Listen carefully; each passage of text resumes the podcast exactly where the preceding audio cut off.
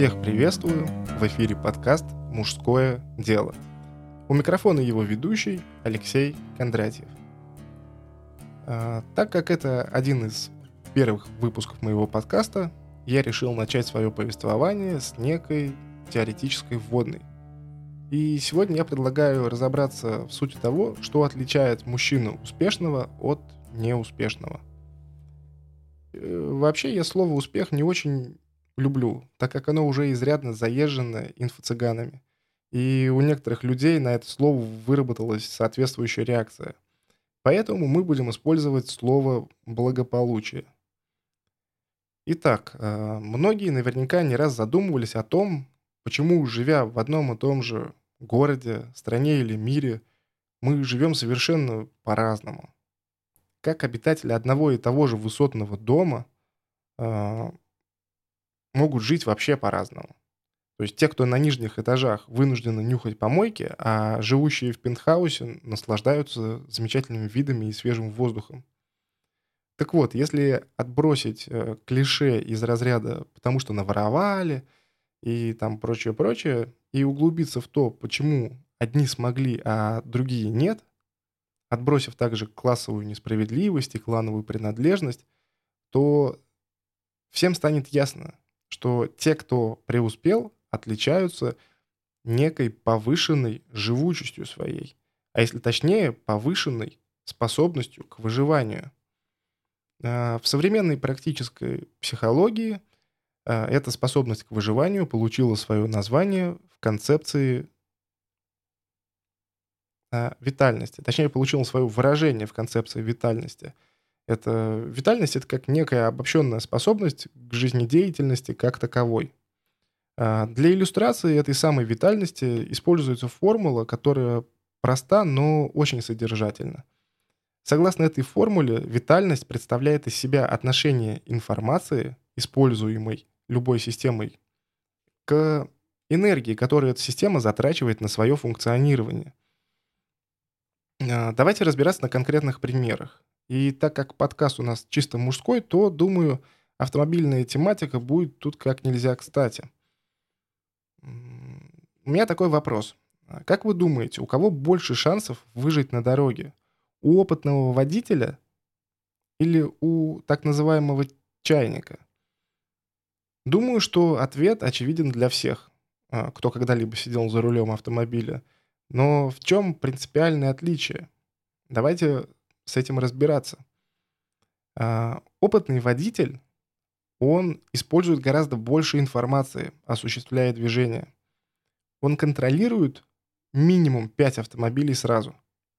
То есть, да, он контролирует свой автомобиль, также он контролирует два автомобиля по бокам от него, справа и слева.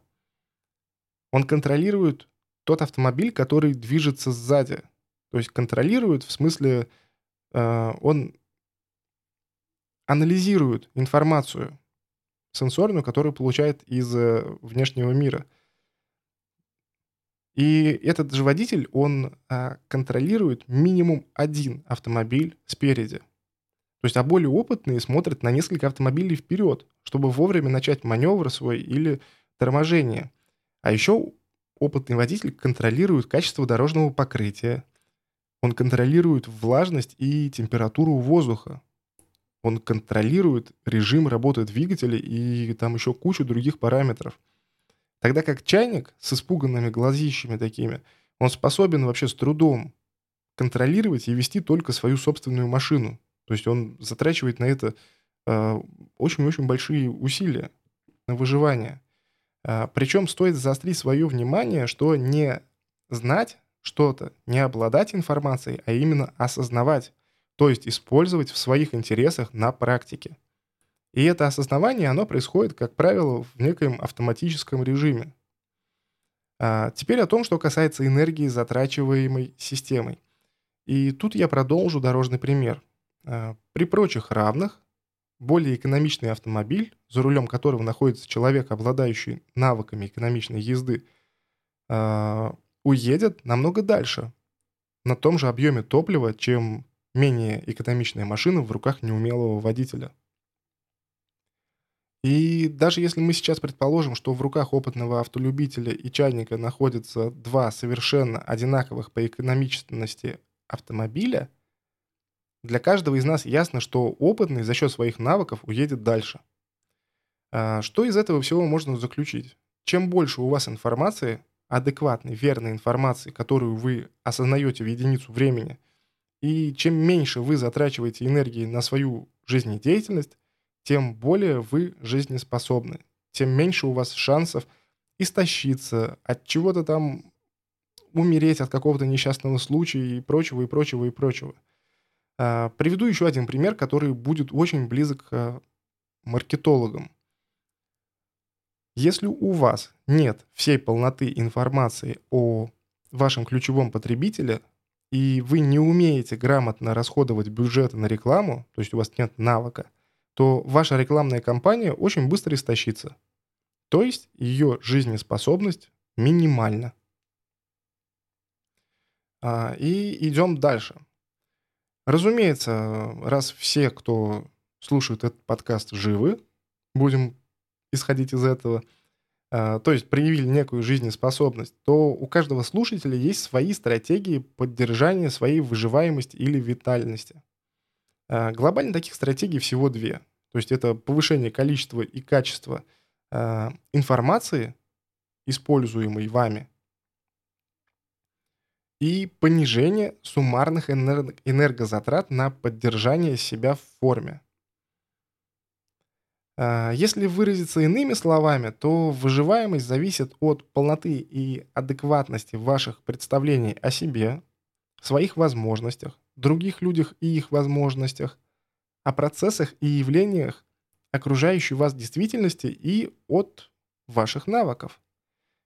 Вся совокупность ваших представлений о себе, других и мире э, в практической психологии называется карта реальности – а ваши навыки носят название программы жизнедеятельности. Так вот, а, получается, что чем более всеобъемлющие и точные у вас карты реальности, и чем более совершенные ваши программы жизнедеятельности, тем выше ваша жизнеспособность, тем большего вы способны достичь, тем более масштабные замыслы вы способны реализовать. Давайте э, повторю, то есть чем адекватнее ваше э, мировоззрение, если прям совсем упрощать, и чем более совершенны ваши навыки, тем выше у вас шансов чего-то добиться в этом мире. Э, на этом я, пожалуй, данный выпуск закончу, чтобы не перегружать подкаст. А в следующем выпуске мы поговорим о системе мотивации людей – о видах этой мотивации и о том, чем отличаются люди, которые используют а, каждый из этих видов мотивации. На самом деле это прям вот самые-самые азы. И многие, как я предполагаю, наверняка об этом всем слышали или читали. Но я повторюсь, что я делаю этот подкаст а, в первую очередь как некое такое методическое пособие для своих клиентов. А, это тот материал, к которому я могу их отправить, чтобы не повторять одну и ту же информацию десятки раз каждому клиенту. То есть, ну, тем самым я планирую экономить время и деньги своих клиентов. А, на этом я закончу. У микрофона был Алексей Кондратьев. До новых встреч!